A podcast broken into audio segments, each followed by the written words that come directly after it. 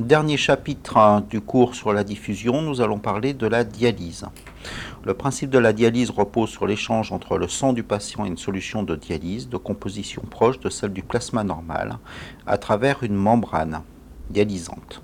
Cette membrane d'échange peut être soit naturelle, c'est le cas du péritoine et de la dialyse péritonéale, soit on utilise une membrane artificielle, c'est ce qu'on va utiliser dans le artificiel ou l'hémodialyseur.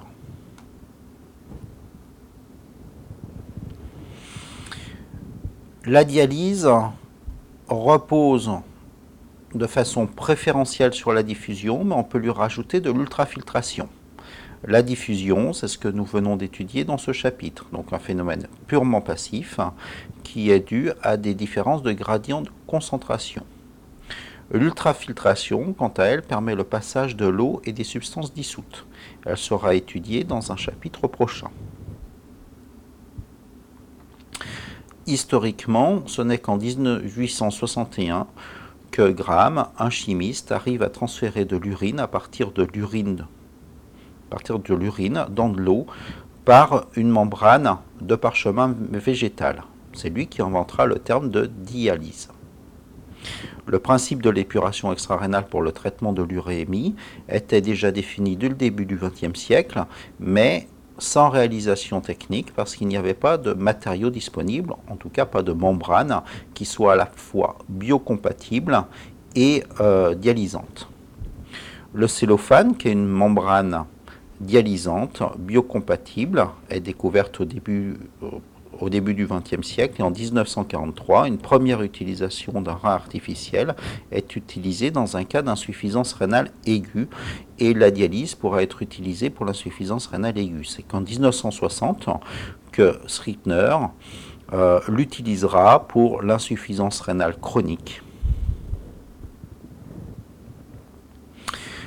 L'hémodialyse va utiliser d'une part un circuit sanguin par l'intermédiaire donc euh, d'une circulation extracorporelle qu'on notera CEC e qui va passer par une enceinte limitée par une membrane semi-perméable. C'est l'hémodialyseur. Il faudra avoir un autre compartiment pour l'échange, c'est le circuit du bain de dialyse qui va mettre en contact la membrane avec une solution de composition qui va être définie par euh, le médecin qui va s'appeler le dialysa et des appareils de contrôle autour de l'appareil d'hémodialyse. Donc il va falloir avoir un débit sanguin assez important pour pouvoir, euh, dialyser le sang. Ce débit sanguin peut être euh,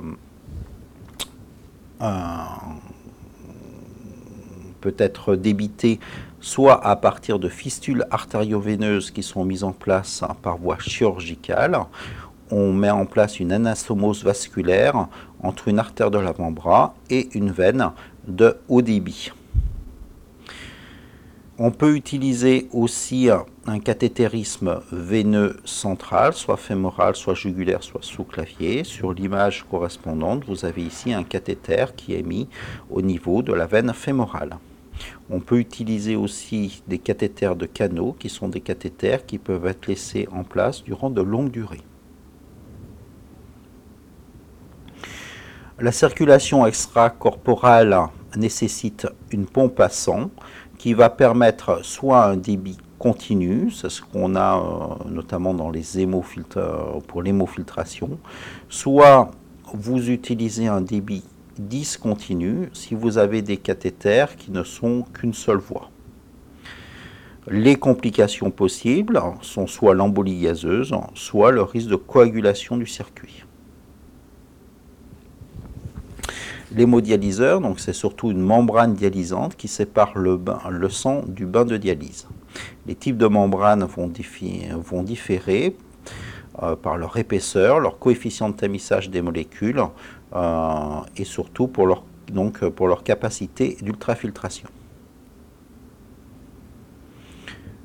Le bain de dialyse est une solution concentrée d'électrolytes avec une eau traitée par déminéralisation ou par osmose inverse pour éliminer le calcium et l'aluminium. Sa composition se rapproche du liquide extracellulaire normal, mais il comprendra par exemple peu de potassium, euh, de manière à mieux épurer le potassium qui s'est accumulé entre deux séances de dialyse. Le bicarbonate peut être présent, mais peut être aussi remplacé par de l'acétate. Il faut faire très attention à la température parce que comme on va faire une circulation extracorporelle, le risque serait de, réinjecter du sang froid euh, après les échanges de dialyse. Autre technique de dialyse, c'est la dialyse péritonéale, donc où on va utiliser le péritoine, qui est une membrane qui comporte deux feuillets un feuillet pariétal qui tapisse la paroi et un feuillet viscéral qui entoure les viscères. Il existe un espace entre ces deux feuillets qui est normalement virtuel, mais qui, dans certaines maladies, euh, peut voir s'accumuler plusieurs litres de liquide. C'est le cas par exemple dans la cirrhose hépatique de l'acide. Ces feuillets sont intéressants parce qu'ils comportent de nombreux vaisseaux sanguins qui vont nous intéresser pour les échanges entre le liquide qu'on va mettre au niveau du péritoine et le sang. Donc la membrane, c'est la séreuse péritonéale. L'accès au péritoine est permise par un cathéter souple qui est mis en place lors d'une intervention chirurgicale minime. Il est laissé en place en sortant de la cavité abdominale par son site d'insertion. La perméabilité du péritoine doit être testée avant le début du traitement, puis au cours du temps pour déceler des altérations de la fonction péritonéale. Les solutions de dialyse péritonéale ont une composition voisine des mains de dialyse. Mais comme il n'y a pas d'ultrafiltration possible avec le péritoine, il faudra une pression osmotique plus importante pour, permettre euh, une perte de liquide extracellulaire plus importante à savoir que l'ultrafiltration permettait une perte de liquide d'eau plus importante avec les appareils d'hémodialyse. Comme ce n'est pas possible avec la dialyse péritonéale, on augmente la pression osmotique de manière à avoir euh, une plus grosse quantité d'eau qui va être épurée à partir des vaisseaux et qui va se retrouver dans le liquide euh, péritonéal cette hyperosmolarité est apportée par de fortes concentrations de glucose qui peuvent être parfois associées à de l'insuline si le patient est diabétique. Bien entendu, le liquide de dialyse péritonéale qui est mis dans le péritoine doit être complètement stérile, puisque sinon ça pourrait entraîner une péritonite. Concrètement, le liquide en poche de 2 litres est perfusé dans le péritoine, on le laisse en place durant 2 à 3 heures, puis on le vide par simple gravité. On peut renouveler ça 4 fois par jour. L'épuration de l'urée, de la créatinine et du phosphore est inférieure euh, pour la dialyse péritonéale à l'hémodialyse. Par contre, certains déchets azotés sont plus facilement éliminés.